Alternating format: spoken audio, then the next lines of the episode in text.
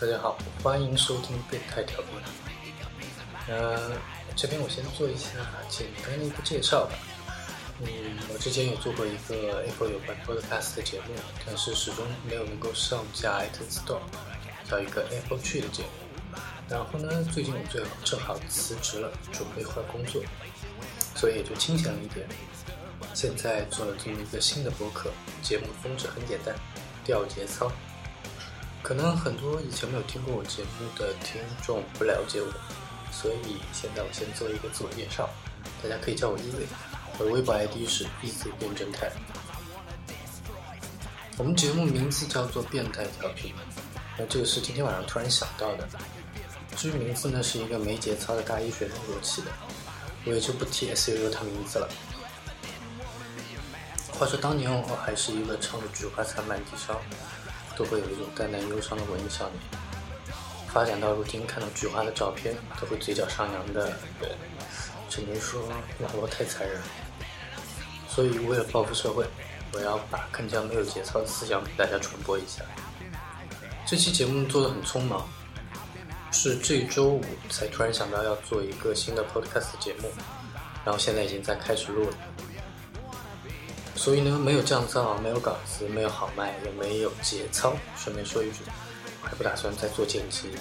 如果期间听到什么 QQ 声、呻吟声、撒尿声，坚持一下吧，忍忍就习惯了。今天这期节目呢，我定了四个话题，打算四选一。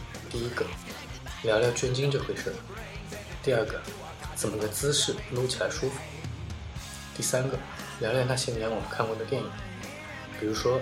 下水道的美人鱼，索多玛一百二十天。我这里还可以提供种子地址，就是我在报地址的时候，你们拿笔记一下就可以了。最后呢是《小时代》的极品吐槽合集，然后我还要在这里插播一则广告。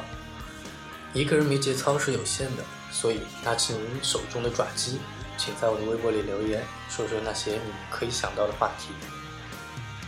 那大家先来听点舒缓的音乐，调节一下情绪。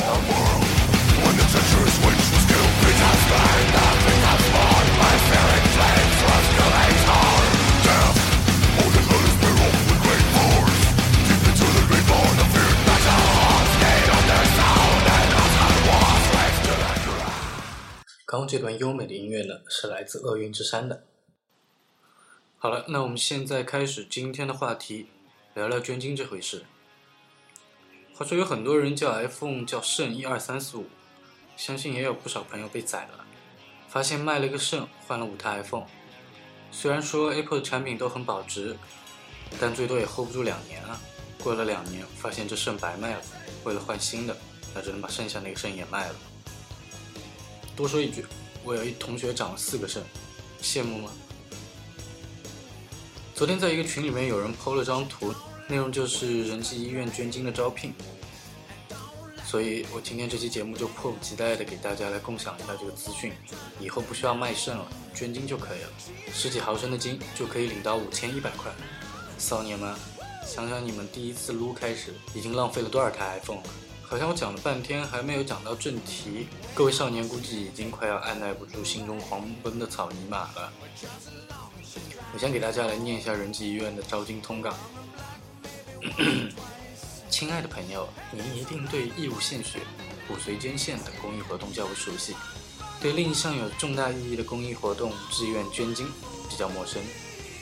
由于生活压力、酗酒、衣着不当，手机和电脑辐射都成为影响精子密度和活力的隐形杀手。平均十对夫妇中就有一对由于男方原因无法生育，越来越多的家庭遭受不育之痛。上海仁济医院卫生局委托成立了人类精子库。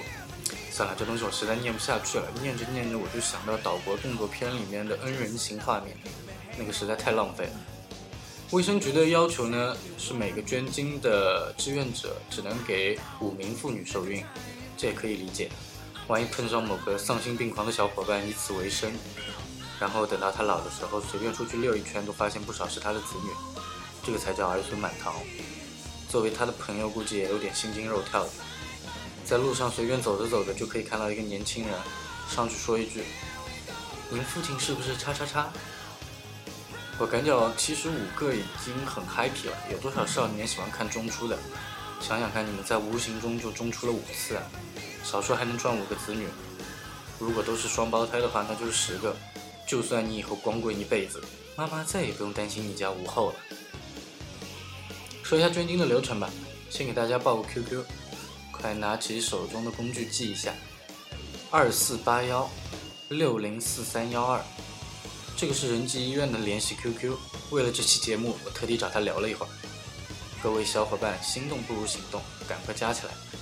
一般你加了这个 QQ 之后，他就会问你的身高、学历、年龄。身高要求的话是一米六十五以上，学历中专以上。如果现在有高中生在收听我的节目的话，提醒一下，你没戏，再等两年，等到你毕业吧。年龄的话，不要超过四十岁就行了。捐精的话，当然要有体检，一共是两次体检。第一次先让你自己去撸一把，网上盛传由护士手动给你撸，还有配图，这个你就不要想了，假的。不过据说取经室里面有电视机，但你需要自备 U 盘。我在网上看了一下仁济医院的取经室，一间一间的，如果配上霓虹的灯光就完美。在你撸完之后呢，还要抽五 CC 的血，一滴精十滴血，连精都捐了，还差这点血吗？大方点，多送五 cc 应该都没什么问题抽。完血之后，就是对你身体什么各种检查啊，看看你有没有遗传病啊、性病啊之类的。花柳梅毒患者请自重，不要爽了自己害了别人。这一套流程走完之后，去医生那里领五十块钱，脑补一下好囧的感觉，怎么有种难民排队领粥喝的即视感？第一次搞完之后呢，他会过一个礼拜左右通知你，还要进行第二次体检，流程差不多。抽血领钱走人。如果你第二次也 pass 了，恭喜你，你的取经之路已经开始了。就说到这个取经啊，不知道有没有孙悟空陪伴你啊？之后的取经流程基本上你过几天就可以跑过去爽一把，每次都会按量拿钱，一毫升一百，跟在菜场里面卖肉一个性质。一共是要十七毫升，十七毫升满了之后，当场再给你一千三的补助。现在算一下是不是才三千块？不是说有五千一吗？别急，还有最后一个检查，艾滋病检查。艾滋病潜伏期呢是半年，所以呢半年之后，医院还会通知你再去检查一下。如果你没有艾滋，那这时候才会给你最后的两千块钱。说了这么多的话，这期节目也就差不多了。多说一句，捐精和捐血呢其实是一个性质，没什么羞耻感。毕竟现在不育的人不少，小孩是一个家庭的中心，能稳固一个家庭，大小不说也算一件好事。如果今天这期节目的收听能超过五千的话，我就打算找仁济医院要广告费给大家买礼物了。Easy 变态调频的第一期节目呢，也就聊到这里。如果你有什么馊主意、烂话题，欢迎来我的微博留言。最后呢，谢谢大家的收听。